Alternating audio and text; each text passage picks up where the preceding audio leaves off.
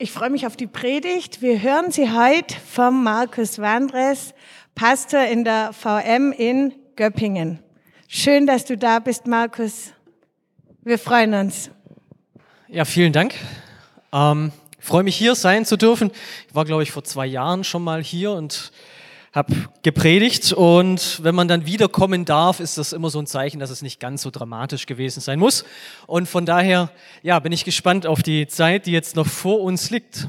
Ich darf in der Predigtreihe zum, zur Bergpredigt mit euch das nächste Thema anschauen. Christian hat mir die Wahl des Themas offen gelassen und ich habe mich dann für ganz das Ende entschieden und habe gesagt, okay, Matthäus 7, so ab Vers 24, das Gleichnis vom Hausbau, das ist was, das kann ich mir gut vorstellen, das bewegt mich weil ich selber jemand bin, der gern handwerklich arbeitet, ein bisschen was in die Hand nimmt, ein bisschen schaffen, ein bisschen ja so ums Haus rum. Und so ging es mir vor drei Jahren, dass ich gesagt habe, Mensch, unsere Terrasse, das ist so eine Holzdielen-Terrasse, die ist schon ein bisschen in die Jahre gekommen. Ich möchte die Terrasse renovieren und bin losgegangen, habe Holz gekauft und habe mich an die Arbeit gemacht. Und als die Terrasse fertig war, habe ich gedacht, damit jetzt nicht noch jeder von der Straße da drauf gucken kann, kommen da noch zwei schöne Sichtschutzwände Wände hin und ähm, habe dann da ein bisschen rumgegraben, gebuddelt und ein kleines Fundament gemacht und, und dann so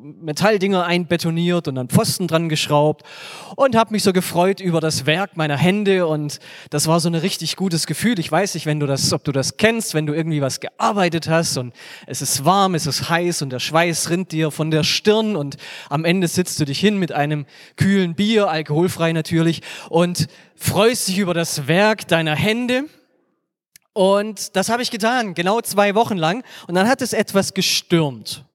Etwas kräftiger gestürmt und wie das so ist, wenn du eine Sichtschutzwand hast, die hat so eine gewisse Charaktereigenschaft, die fängt den Wind ein.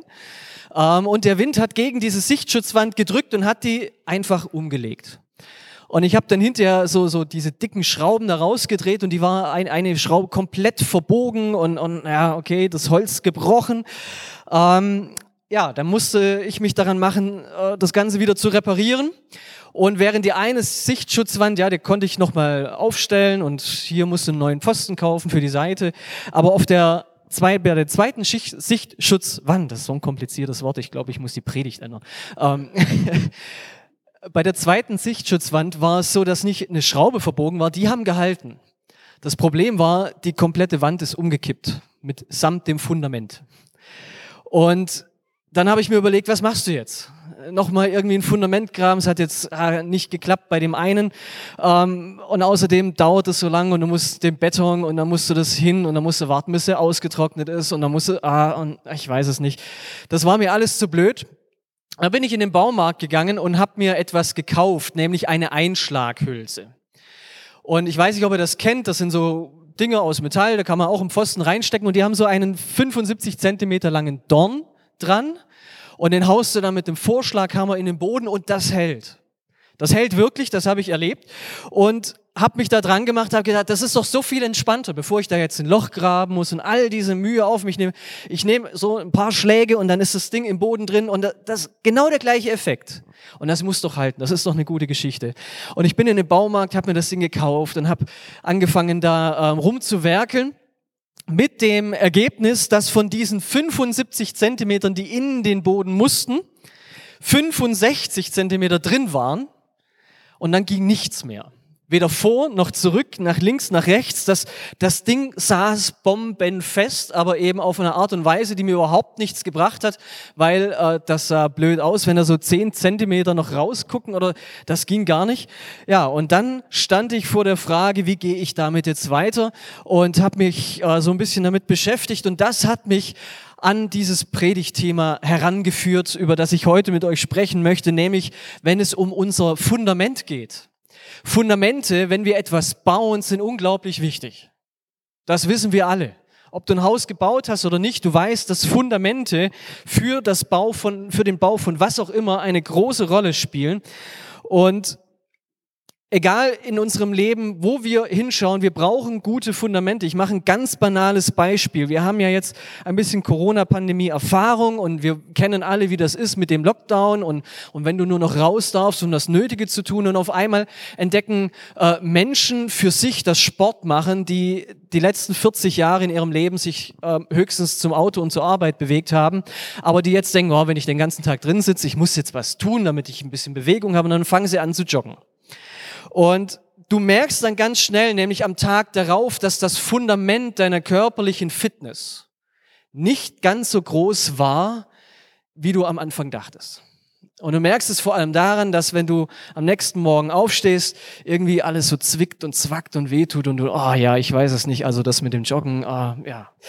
Und egal, wo wir hinschauen, wir, wir haben in unserem Leben so viele Fundamente, ob das im Fitnessbereich ist, ob das im baulichen Bereich ist oder wo auch immer. Und das ist sinnvoll, immer wieder sich zu fragen, wie schaut es eigentlich aus in meinem Leben mit den Fundamenten in den verschiedenen Bereichen meines Lebens, die ich mir so angeeignet habe und mal einen Blick drauf zu werfen, ob das Fundament, das ich habe, eigentlich auch ein tragfähiges Fundament ist.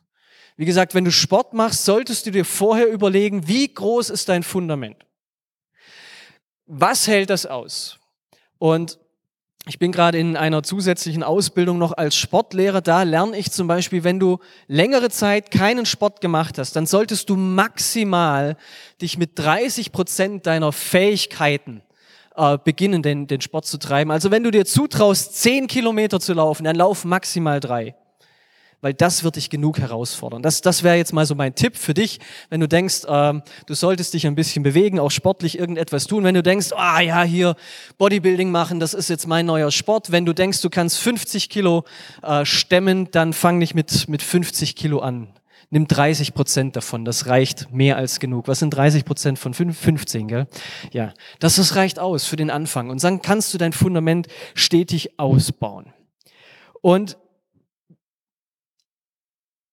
wir haben einfach diese, diese Erfahrung gemacht. Wir sehen überall in den Nachrichten, was passiert auch. Aber was passiert, äh, was passiert, wenn Menschen kein gutes Fundament haben? Wie sie umgehen mit Schwierigkeiten und Herausforderungen in ihrem Leben. Wenn auf einmal etwas von außen auf sie einströmt, was sie nicht in der Hand haben, was so, wir haben, wir haben es auch hier gehört gerade, äh, ähm, in den Impulsen, die, die da waren. Was, was passiert in deinem Leben, wenn, wenn Lasten auf dich gelegt werden? Brichst du darunter zusammen? Ist das Fundament, von dem du gedacht hast, dass es dich hält, auf einmal doch nicht so stabil? Und ich glaube, da ist es gut, wenn wir immer wieder uns eben fragen, worauf bauen wir? Was ist das, was uns trägt? Wenn wir uns Gedanken über unser Leben machen, über unsere Zukunft, keiner von uns macht seine Pläne nach dem Motto, ähm, ich versuche jetzt irgendwas und ich will scheitern. Ja, ich weiß nicht, ob du dir schon mal äh, den Gedanken gemacht hast, ja, ich, ich baue eine Firma auf, HP, du, du hast einige Zeit gearbeitet und hast dann eine Firma aufgebaut, verschiedene Dinge in deinem Leben gemacht. Ich weiß nicht, ob du jemals von vornherein dir überlegt hast, ich pack das jetzt an und mein Ziel ist es zu scheitern. Ich weiß nicht, ob du schon mal eine Beziehung begonnen hast, hier bei Teenies oder sowas, sechste Klasse, siebte Klasse, das erste Mal verliebt. Keiner geht doch da rein und, und sagt, boah, ich habe da jetzt ganz tolles Mädchen und mein Ziel ist es, das Ding so richtig gegen die Wand zu fahren. Mein Ziel ist, den ersten fetten Liebeskummer meines Lebens zu bekommen.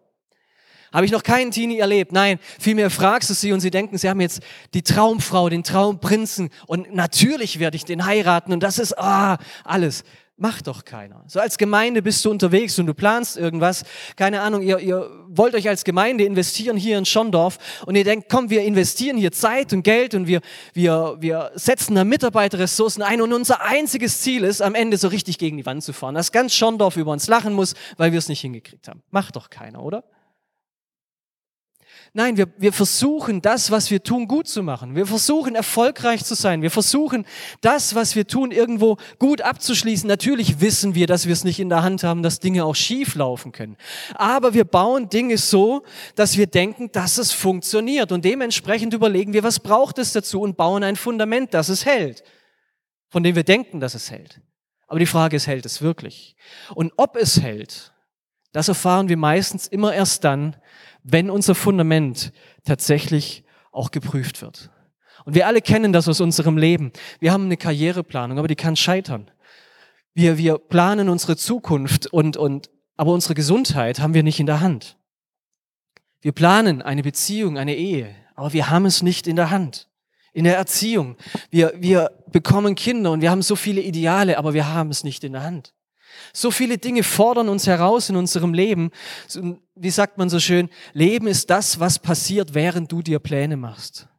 Und wie gut ist es, wenn wir in unserem Leben, in den verschiedenen Bereichen unseres Lebens tatsächlich auch ein gutes Fundament haben.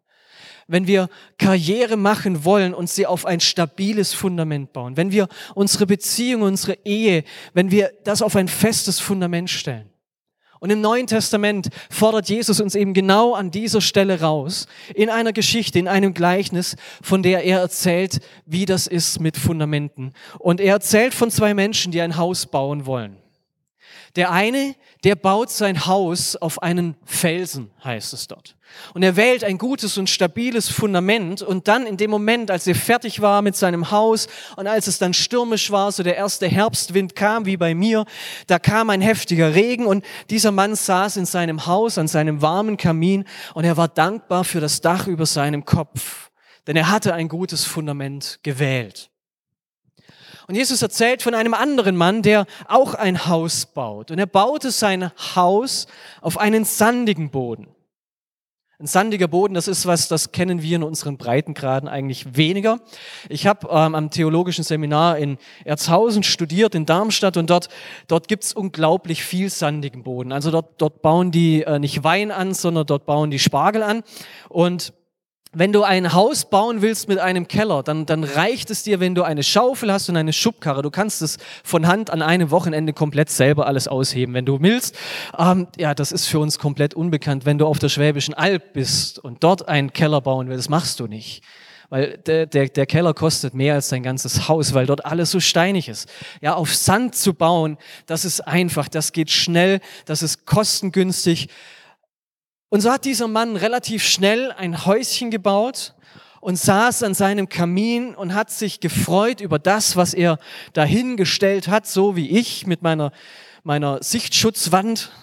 Und dann kam der Wind und dann kam der heftige Regen und dann ist etwas passiert. Der Boden unter diesem Haus hat nachgegeben, das Haus begann zu kippen und es stürzte ein. Zwei Personen bauen ein Haus und beide tun es in der besten Absicht. Man kann keiner dieser Personen ein falsches Motiv unterstellen. Man kann nicht sagen, na, der eine war faul und der andere war fleißig. Man kann nicht sagen, der eine war schlau und der andere war dumm. Man kann nicht sagen, der eine hat gut in der Schule aufgepasst, der andere nicht. Man kann überhaupt nichts an diesen Männern aussetzen und Jesus kritisiert auch nicht ihre Motivation. Am Ende der Bergpredigt stellt Jesus nur eine Sache fest. Er sagt, der eine war gehorsam und der andere nicht. Jesus erwähnt unmittelbar davor Menschen, die geistlich gesehen große Dinge tun, die prophetisch reden, die in seinem Namen Wunder vollbringen. Und ich rede hier nicht von Zaubertricks. Und Jesus sagt nicht, hier ging es darum, dass die irgendeinen Anschein erweckt haben, sondern hier geht es um Menschen, die im Namen Jesu Kranke geheilt haben. Das ist doch das, was wir uns alle wünschen. Er redet von, von Menschen, die im Namen Jesu Tote auferweckt haben. Das ist doch das, wofür wir beten als, als Charismatiker, als solche, die als echte Pfingstler. Da willst du das doch sehen, dass, dass du Menschen die Hand auflegst, dass irgendetwas Großartiges passiert. Und Jesus redet von solchen Menschen. Und das ist, das ist was, das steckt in uns drin, wo wir sagen, wow, das ist doch cool. Aber Jesus sagt, hey, diese Menschen, die gehen in die falsche Richtung. Das sind Menschen, die, die kenne ich gar nicht. Das sind Menschen, in deren Leben übernatürliche passi Dinge passiert sind. Nicht nur in ihrem Leben, sondern durch sie sind übernatürliche Dinge passiert. Das sind Dämonen ausgefahren und Jesus sagt zu ihnen, ich kenne euch nicht. Warum? Weil Jesus nicht auf das, was nach außen hin sichtbar ist, schaut, sondern er schaut nach innen. Sein Blick geht woanders hin. Zwei Männer, beide mit gutem Baumaterial, beide bauten sich ein Haus aber entscheidend ist nicht, was sichtbar ist, sondern was unter der Oberfläche ist. Nicht die Worte, die wir sprechen, sondern das Herz. Nicht der, der Jesus sein Herrn nennt, sondern der, der mit Jesus lebt und in seinem Leben Schritte geht mit Jesus und in dessen Leben etwas von dem sichtbar wird, was im Leben Jesus sichtbar war.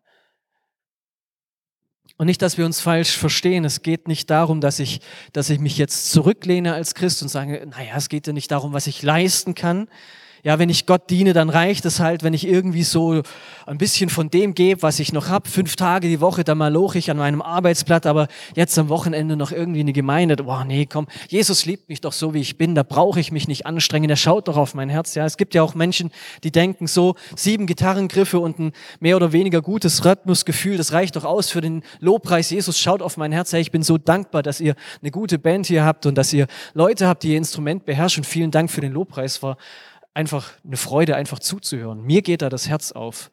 Und das ist so gut, wenn Menschen das Beste geben von dem, was sie haben und nicht nur die Reste. Wenn der Schlagzeuger da sitzt und sagt, naja, ähm, drei von vier Mal war ich im Takt. Ja, das merkt jeder von uns, da kannst du nicht mehr mitsingen. Und, und es ist gut, wenn wir, wenn wir das Beste geben. Und in Matthäus 25 sagt Jesus auch, hey, es reicht nicht aus, wenn du einfach nur so überlegst, ah ja, Gott, was bleibt noch für den übrig? Und, und das noch irgendwie so die Reste deiner Zeit, die Reste deiner Finanzen, die Reste deiner körperlichen Kraft. Nein, darum geht's an dieser Stelle nicht. Das Volk Israel hat 400 Jahre davor ein, ein paar harte Worte sich anhören müssen darüber, dass, dass es nicht in Ordnung ist, wenn wir Gott die Reste geben. Aber das ist ein anderes Thema. Es geht hier um das Fundament unseres Lebens. Und was wir darauf aufbauen, das ist das. Wir sollen das beste Material verwenden, mit dem wir bauen. Aber es geht noch viel mehr darum jetzt hier, welches Fundament haben wir in unserem Leben?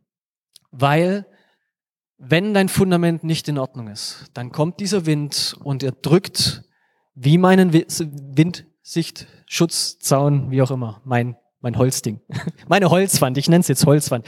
Und es wird einfach umgedrückt, weil das Fundament nicht passt, weil das Fundament nicht stabil genug ist. Du und ich, wir leben in dieser Welt, weil Gott uns hier haben wollte. Gott hat dich geplant. Er hat dich ausgestattet mit einzigartigen Gaben. Er hat dich befähigt. Er ist derjenige, der, der, der dich an den Platz gesetzt hat, an dem du bist gerade. Alle Entscheidungen, die du bisher in deinem Leben getroffen hast, führen dazu, dass du hier bist. Und Gott ist derjenige, der, der mit dir arbeiten möchte, der mit dir unterwegs sein möchte. Aber manchmal passieren in unserem Dinge, in unserem Leben Dinge, von denen wir merken, da, da, ah, irgendwie ist das jetzt nicht gut. Irgendwas läuft da ganz gewaltig schief. Da, da passieren Dinge in unserem Leben, von denen wir sagen, das habe ich weder so geplant, noch war das meine Absicht. Aber die Dinge sind da. Für mich war die Absicht, als ich damals diese Hülse gekauft habe, ich will sie in den Boden schlagen und ich, ich, ich will da diese, diese Holzwand hinstellen, damit das hält. Und das sah auch alles zunächst ganz gut aus. 65 Zentimeter lang hatte ich keine Probleme. Und manchmal sind auch eben unsere Fundamente in unserem Leben so, dass sie ganz gut ausschauen. Und es geht eine Zeit lang gut. Aber dann kommen die letzten zehn Zentimeter. Und dann geht's schief. Und dann geht's nichts mehr vor, nichts mehr zurück. Dann haben wir uns festgefahren. Und wie reagieren wir dann? Was tun wir dann? Und als ich vor der Hülse so stand, ich hätte heulen können. Und mich hat vor allem eine Frage beschäftigt. Warum? Warum ich? Warum schon wieder? Kann es nicht einfach mal gut gehen? Kann es nicht einfach mal einfach sein? Kann nicht einfach mal in meinem Leben irgendwas funktionieren? Das war so meine erste Reaktion. Ich weiß nicht, ob du die kennst. Warum ich? Hätte doch auch meinen Nachbarn treffen können. Ich gehe sonntags wenigstens in den Gottesdienst. Kennst du das, wenn du dich irgendwo verrannt hast und es bewegt sich nichts mehr? Wenn eine Wand umgedrückt wurde? Was tun, wenn's brennt. Mein erster Gedanke war, okay, gut, jetzt ist halt so. Ich habe zwei Möglichkeiten. Ich kann die Hülse ausgraben, ich kann nochmal von vorne anfangen, oder ich könnte sie auch abflexen. Ich habe eine Flex bei mir in der Garage. Das wäre deutlich weniger Arbeit. Aber was ist eigentlich die Konsequenz, wenn ich das mache? Das eigentliche Problem würde bestehen bleiben. Nach außen hin sieht alles so aus, als ob es in Ordnung ist. Aber ich bräuchte eine neue Hülse, ich müsste die woanders einschlagen und dann passt das mit meiner Holzwand nicht mehr. Dann, dann müsste ich das andere Fundament auch noch irgendwo korrigieren und vielleicht klappt es ja an der anderen Stelle auch nicht, wenn ich genau das gleiche wieder tue.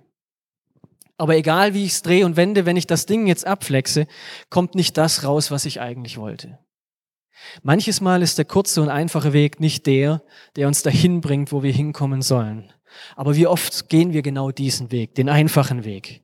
Wenn irgendwas schief läuft, wir, wir flexen einfach ab. Wir lassen Gras über die Sache wachsen, ja.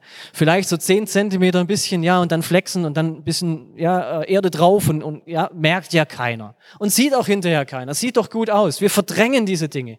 Aber letztlich verändert sich nichts in uns. Und wenn die Widrigkeiten kommen, ja, dann ziehen wir uns zurück auf eine Opfermentalität. Warum ich? Und wir geben anderen die Schuld und was weiß ich, was hin und her. Es gibt so viele Strategien, die, die uns dazu bringen, uns vor dem zu drücken, ja, unser Fundament mal genau anzuschauen. Aber egal was wir tun, wenn wir, wenn wir nicht die richtigen Fundamente setzen, dann wird es am Ende vergeblich sein. Es wird immer wackelig sein. Es wird nicht funktionieren. Es wird nicht passen am Ende. Und wenn wir versuchen, da irgendwie rumzumurksen und wenn wir versuchen, irgendwie was herauszufinden, wie wir jetzt noch neu und, und wie, es wir, wie wir es am einfachsten haben könnten und, und mit dem Zehnten und ah, es merkt ja keiner und keine Ahnung was und der Christian, der, der soll das ja gar nicht anschauen als Pastor, was ich gebe in die Gemeinde, dann kann er, ist ja auch egal und, und das, das sind alles Dinge, ja, wir, wir, wir suchen den leichten Weg. Aber egal, was wir tun, wenn wir nicht auf unser Fundament achten, dann wird es am Ende schwierig werden. Die Alternative zum Abflexen war Ausgraben. Und ich sage euch, das Ausgraben war ganz schön anstrengend. Die ersten 50 Zentimeter des Ausgrabens liefen eigentlich sehr gut. Aber dann kam der Grund, warum die Hülse so festgesteckt hat, warum es nicht mehr vor, nicht mehr zurückging. Da war Schotter, da waren verdichtete Steine, da, da habe ich das ja 15 Zentimeter reingeschlagen und es hat sich nichts bewegt. Man muss auch dazu sagen, ich habe gedacht, okay, dann grabe ich das jetzt halt mal aus. Und mein Ziel war auch bei diesem Ausgraben, bei der Mühe, die ich investiere, nicht ganz so viel mich anzustrengen. Ich habe ganz normale Jeans angehabt und, und mein Gedanke war so, ich habe keinen Bock, mich jetzt noch umzuziehen, um, um das irgendwie zu machen und keiner, ich, ich knie mich da jetzt nicht auf den Boden, sonst wird die Hose wieder dreckig und, und habe halt ein bisschen rumgekramt und habe das dann gesehen und ja, manchmal machen wir uns ein bisschen Mühe, aber wir wollen uns nicht wirklich dreckig machen. Ich wollte vermeiden, mich aus dem, auf dem Boden zu knien. Warum? Es ist ganz typisch für uns Menschen wenn wir uns irgendwo verrannt haben, wenn wir endlich eingesehen haben, dass wir eigentlich umkehren müssen, dann wollen wir das auch möglichst so tun, dass es ja nicht so schlimm für uns wird, dass es nicht so anstrengend ist, dass wir uns die Hände nicht dreckig machen. Wir wollen uns nicht zu sehr mit dem auseinander. Es ist ja schon schlimm genug, dass wir gemerkt haben, ich habe es mal wieder verbockt. Ja, allein diese Erkenntnis, dass ich eben nicht perfekt bin, ist ja manchmal schon so herausfordernd für mich, dass ich, dass ich denke, ah, und mit all dem anderen, was so in mir noch drin ist, will ich mich gar nicht auseinandersetzen. Ich, ich versuche einfach so ein bisschen, ja, und dann wird das hoffentlich schon wieder gehen. Es ist immer noch diese Flexer-Mentalität in mir. Und ich habe auch dann mir wieder überlegt, okay, was tue ich jetzt? Ziehe ich mich um?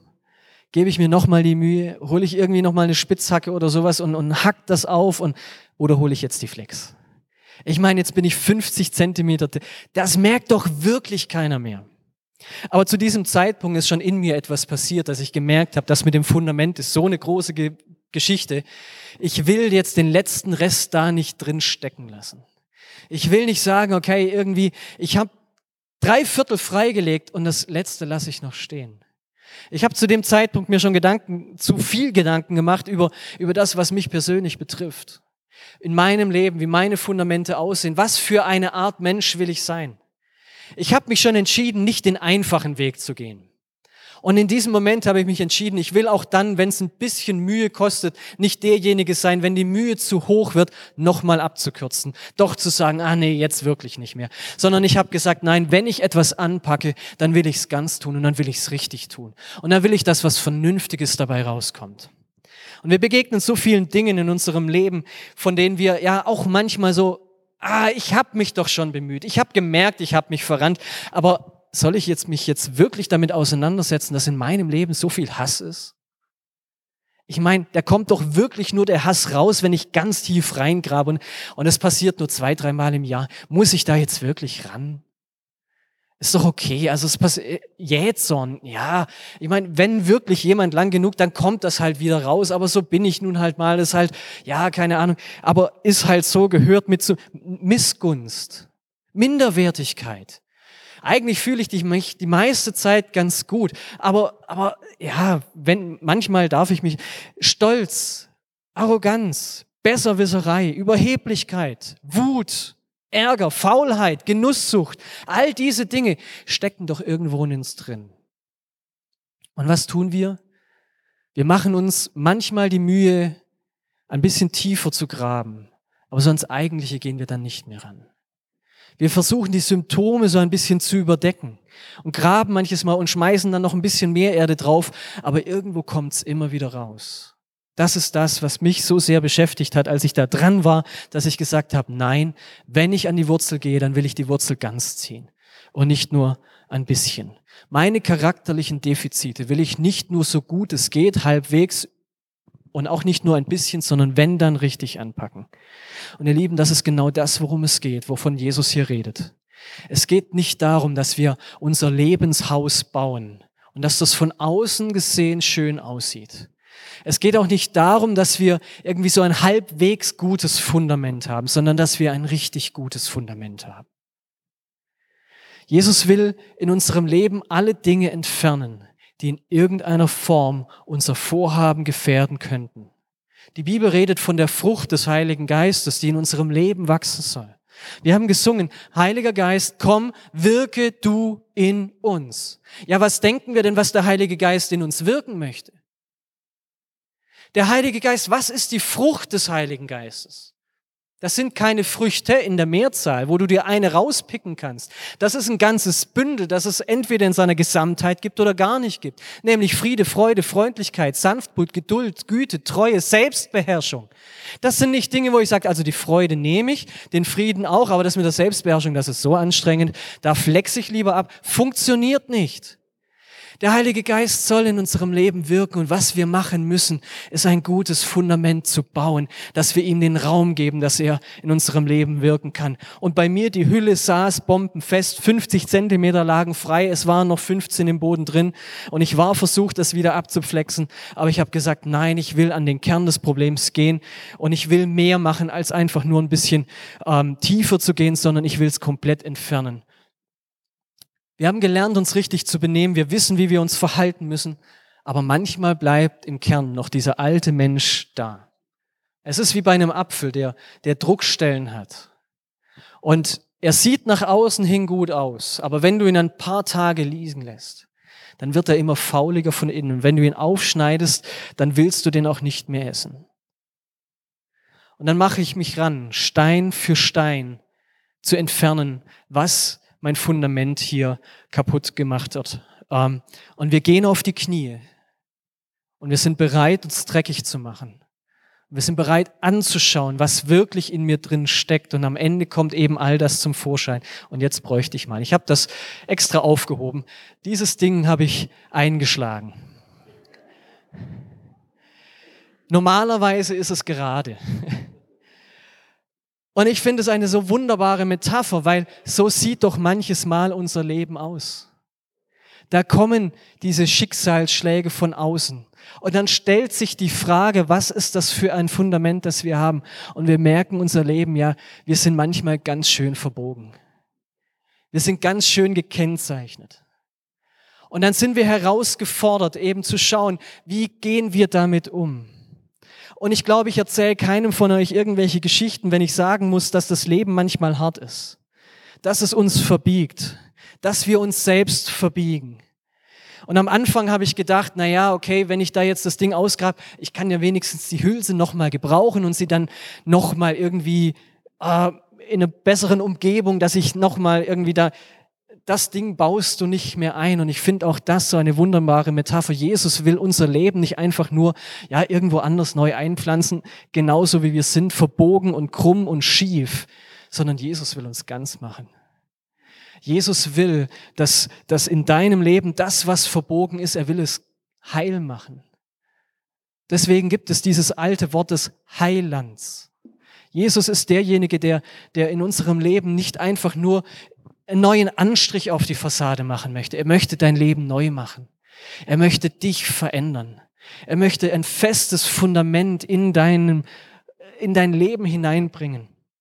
Und der Punkt ist, egal wie oft wir versuchen, irgendetwas zu verändern, es wird nicht funktionieren. Gott ist derjenige, der uns etwas ganz Neues geben möchte. Er ist derjenige, der unseren Charakter von Grund auf verändern möchte. Er will ihn nicht nur ein bisschen schleifen und polieren und, und, und hinterher nochmal neu lackieren. Er will dich verändern. Sein Wunsch ist, dass, dass dein Leben, wozu er dich geschaffen hat, dass du nicht einfach es nochmal versuchst, sondern er will mit dir von ganz neuem beginnen. Und deswegen reden wir als Christen auch davon, dass wir ein neues Leben haben. Und wenn du bislang versucht hast in deinem Leben immer irgendwie, ah, ich habe gemerkt und, und wieder und ich streng mich an und ich streng mich an und keine Ahnung. Hey, Jesus möchte mit dir ein neues Leben beginnen. Er möchte nicht, dass du am Alten festhältst. Er möchte nicht, dass du versuchst, diese alte Hülse woanders neu einzuschlagen, sondern er, er möchte, dass du dir das anschaust, dass du realisierst, dass vielleicht manches Fundament in deinem Leben nicht tragfähig ist und er möchte mit dir daran. Er möchte diese Dinge beseitigen und all das, was dich verbogen hat, er möchte dich wiederherstellen. Er möchte diese Trauer, diesen Schmerz, diese, diese, Ängste in deinem Leben, die Furcht in deinem Leben. Er möchte all das, was dich, was dich verbogen hat, er möchte es wieder gut machen. Und dazu müssen wir manchmal uns die Zeit nehmen. Dazu müssen wir manchmal auf die Knie gehen. Das müssen wir uns anschauen. Das kostet Schweiß, das kostet Zeit, das geht nicht von jetzt auf gleich. Der einfache Weg ist oft nicht der beste. Und ich habe diese Hülse ausgegraben, ich hatte die Hülse in der Hand und ich hatte noch etwas. Ich hatte in meinem Garten ein tiefes Loch. Und das ist das, wie es mir manchmal geht in meinem Leben, wenn ich feststelle, was ich da so alles finde. Und dann ist die Frage, wie gehe ich mit den Löchern in meinem Leben um? Wo ich merke, das sind ungute Verhaltensweisen, wo ich merke, wow, ich, ich habe Dinge in meinem Leben, die führen mich immer wieder an den falschen Punkt. Die, die, diese Wut, die in mir verborgen irgendwie drin ist, die ich in guten Situationen auch, auch völlig unter Kontrolle habe, aber ja, woher kommt das? Und ich, ich gehe daran und ich merke, da ist ein ganz tiefes Loch in meinem Leben. Und das ist mit Wut gefüllt und die bricht immer wieder durch. Und dann muss ich die Wut rausnehmen, dann habe ich ein Loch da. Und Jesus sagt, da wo du Löcher und Leere in deinem Leben hast, da muss was rein. Das kannst du nicht einfach nur stehen lassen. Da muss was gefüllt werden und aufgefüllt werden.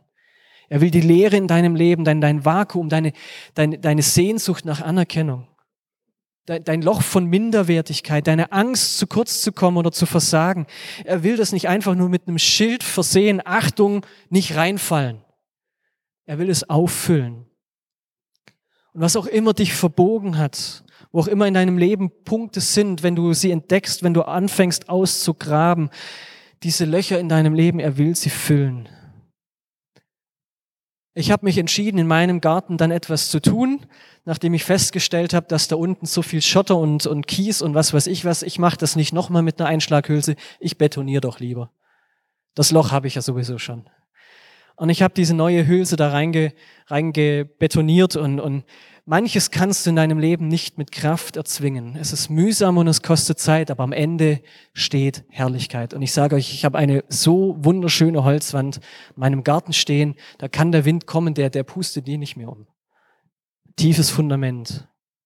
Die Aussage Jesu ist in Matthäus 7, wer mein Wort hört und es umsetzt, wer den Willen meines Vaters tut, der, der, der gehorsam ist, der, der nicht Ja sagt und Nein tut, der baut ein gutes Fundament in seinem Leben. Und das müssen wir richtig verstehen. Wenn ein Jude vom Gehorsam spricht, und Jesus war Jude, ja, sind wir uns da einig? Jesus war Jude, der war nicht blond und hatte auch keine Locken. Jesus wenn er von Gehorsam gesprochen hat, dann ging es ihm nicht um den Gehorsam, den wir als Deutsche verstehen.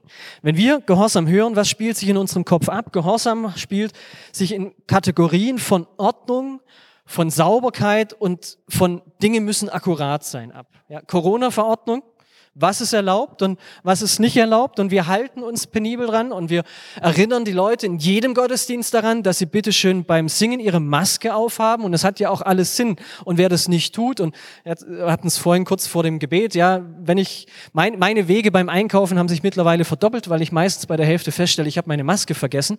Ja, was mache ich denn dann? Ja, und dann hat vorhin eine Schwester erzählt, ja, und dann war sie da drin und, und dann hat der, der Verkäufer gesagt, gehen Sie schnell rein und einkaufen und so weiter. Und dann erntest du aber böse Blicke von den anderen. Ja, warum? Wir sind deutsch. Da verstößt jemand gegen die Ordnung. Das ist nicht, hey, was der da macht, ah, ah, geht nicht. Und, und du merkst das, wenn du in Deutschland gegen eine Verordnung verstößt. Nur bei der Straßenverkehrsordnung, da sind wir ein bisschen freier. Ähm, aber Ordnung muss sein, oder? Ordnung ist das halbe Leben. Und eine andere Hälfte suchen. Ähm, Im Judentum spielt sich Gehorsam nicht in Kategorie von Ordnung ab und nicht in unserem Kopf, nicht in richtig und falsch, sondern im Judentum spielt sich Ordnung im Herzen ab. Es geht nicht um akkurate Pflichterfüllung, sondern es geht um ein neues Denken. Gott möchte seinen Willen nicht in unseren Kopf setzen. Lies mal das Alte Testament. Gott möchte seinen Willen wohin pflanzen? In unser Herz. Er möchte uns ein neues Herz geben. Und wenn die Bibel vom Herzen spricht, im Judentum, im hebräischen Denken, das Herz, das, das ist unser Wesen, das ist unser Leben, das ist das, was wir sind, das macht unsere Existenz aus. Er möchte uns existenziell verändern. Er möchte, dass wir einen neuen Willen bekommen, dass wir in unserem Herzen etwas Neues haben, dass wir nicht danach trachten, dass andere uns permanent auf die Schulter klopfen und sagen, Markus, hast du gut getan, weil wir so minderwertig sind sondern er möchte uns ein, ein Gefühl geben, dass das sagt, du bist ein angenommenes und geliebtes Kind Gottes. Du brauchst gar nicht noch mehr. Dass du dich damit zufrieden fühlen kannst. Und, und wenn jemand anders kommt und sagt, du, pass mal auf, du bist echt blöd, dass mich das gar nicht mehr anficht, weil ich, weil ich weiß, ja, es kann sein, dass ich jetzt vielleicht was getan habe, vielleicht hat er ja auch recht, vielleicht habe ich ja irgendwas getan, das ihn, keine Ahnung, mag ja alles sein, aber eigentlich weiß ich zutiefst, ich bin geliebt, ich bin angenommen. Und wenn der mich jetzt nicht annimmt, tut mir leid für ihn, er verpasst was. Ich bin ein cooler Typ. Also ich zumindest. Du auch, garantiert. Ja. Es geht nicht darum, fromme Pflichterfüllung, sondern wenn Jesus sagt, sei gehorsam, tu, was ich sage, dann geht es darum, dass unser Herz sich verändert. In der Bergpredigt geht es nicht darum, dass wir Gesetze einhalten, sondern dass wir verstehen, worum es geht. In der Bergpredigt stellt Jesus uns das allererste Mal Gott als den Vater vor. Jesus lehrt seine Jünger zu beten, Vater unser im Himmel. Das allererste Mal, dass er davon redet, dass wir einen Vater im Himmel haben, dass es um Beziehung geht. Ihr habt gehört, dass gesagt ist, Matthäus 5, diese ganzen, wir nennen das Antithesen in der Theologie. Aber es geht nicht um eine Antithese, sondern es geht um ein tieferes Verständnis. Denn das Problem der Pharisäer war, dass sie Ordnungen aufgestellt haben, aber ihr Herz sich nicht verändert hatte. Und Jesus sagt, hey, es geht um dein Herz. Ich glaube, Gott ruft uns, unsere Lebensfundamente zu überprüfen, uns ehrlich anzuschauen und zu fragen, was glauben wir wirklich? Glauben wir, dass die lokale Gemeinde die Hoffnung der Welt ist? Glauben wir, dass die Skala hier in Schorndorf einen Unterschied macht für diese Stadt? Für die Zehntausende von Menschen, die hier leben? Glauben wir, dass wir wirklich erlöst sind? So mit allem, wir hatten das vorhin, diese Erinnerung, hey, du musst deine Schuld nicht mit dir rumtragen. Glauben wir, dass Gott einen Plan mit uns in unserem Leben hat? Gerade am Freitag eine Besprechung, da hat jemand im Gebet das so formuliert, Jesus, und wir beten für die Person, ähm, dass, dass sie erleben darf, dass du einen Plan hast für ihr Leben. Ja, wir formulieren das so schnell, aber glauben wir es wirklich? Hören wir die Stimme Gottes in unserem Leben, die, die uns tatsächlich führt? Und ich glaube, dass dieses Wort in Matthäus 27 jedem von uns ganz persönlich und individuell gilt, aber eben auch als Gemeinde. Ich glaube, Gott wünscht sich nichts mehr, dass, dass wir als Gemeinde tun, was er uns sagt. Dass wir Salz und Licht sind. So wie es heißt, Matthäus 5. Dass wir Gutes in unserer Stadt bewirken. Ich glaube zutiefst, dass er einen Plan hat mit, mit der Skala in Schondorf. Ich weiß nicht, wo, wo ihr als Gemeinde steht, was euch so beschäftigt, aber wir können Gemeinde 2020 nicht so bauen wie vor 20 Jahren. ihr habt gehört, liebe Gemeinde, vielleicht gibt es den einen oder anderen, der sagt, wir haben das schon immer so gemacht. Oder wenn wir zurückgucken in die Gründungszeit und was haben wir da getan? Wir müssen das doch nur wieder tun. Jesus sagt, ihr habt gehört, ich aber sage euch. Hey, es geht nicht darum, dass wir einfach Altes wiederholen, dass wir an Altem krampfhaft festhalten, sondern dass wir uns nach dem Neuen ausstrecken. Neuer Wein muss in neue Schläuche und der Geist Gottes, der wirkt in jeder Generation anders. Wir brauchen neue Fundamente. Und so wie die Leute zur Zeit Jesu gesagt haben, unsere Väter haben es gesagt, ich, sagt Jesus, ich aber sage euch. Mein Wunsch ist für euch, dass, dass ihr als Gemeinde von Herzen Jesus nachfolgen könnt, wohin er euch ruft und dass ihr gute, tragfähige Fundamente baut. Aber ich möchte auch dich persönlich ermutigen. Dort, wo du mit Jesus unterwegs bist, dass du bereit bist, nicht, nicht so die Abflex-Version, nicht, nicht die Kurzform zu nehmen, die, die Abkürzung, den kurzen Weg, den einfachen Weg, sondern da, wo du merkst, dass in deinem Ding, Leben Dinge sind, die, die dich herausfordern, immer wieder, dass du über dieselben Dinge stolperst, dass du bereit bist, auf die Knie zu gehen und tiefer zu graben. Ich möchte dich persönlich ermutigen, dass da, wo du das schon tust, dran zu bleiben. Es lohnt sich. Es ist langwierig, ich weiß. Es ist anstrengend, ich weiß, und es tut weh, sich selber anzuschauen und ehrlich zu sich selber, zu sich selber zu sein. Wenn jemand anders zu dir sagt, Mensch, du kannst ein richtiger A-Punkt sein, dann sage ich, ja, ich weiß. Und ich bin noch viel schlimmer, als du dir überhaupt vorstellen kannst, dass ich bin. Weil wann immer ich dir begegne, versuche ich mich einigermaßen zu benehmen. Und es ist hart, sich das anzuschauen, aber, aber ich tu's, weil ich am Ende meines Lebens nicht so vor Gott treten möchte krumm und verbogen und irgendwie dann sagen zu müssen, ja, aber ich kannte ja nichts dafür, ich hatte eine schwierige Kindheit und, und mein Pastor, der, der, der hat mich nicht richtig betreut und betüttelt und der hat nicht viermal die Woche angerufen und gefragt, wie es mir geht und deswegen konnte ich ja gar nicht. Nein, du und ich, wir sind herausgefordert, unser Leben zu leben und wir tun es so gut wir können. Wir gehen auf die Knie und wir packen die Dinge an und wir lassen uns verändern durch den Heiligen Geist. Ich möchte dich einladen heute Morgen, da wo du festgestellt hast, dass in deinem Leben vielleicht Fundamente sind, die, die nicht tragfähig sind. Ich möchte dich einladen, das, das mitzunehmen, den Gedanken und damit zu arbeiten. Wo auch immer du bist, dass du dir überlegst, hey, wie kann ich ein Fundament bauen, auf das ich aufbauen kann, das tragfähig ist. Und wenn der Sturm kommt und wenn der Wind kommt, dass du nicht einfach umfällst sondern dass du dem widerstehen kannst und dass du merkst, das sind Dinge in deinem Leben, die dich wirklich tragen. Amen.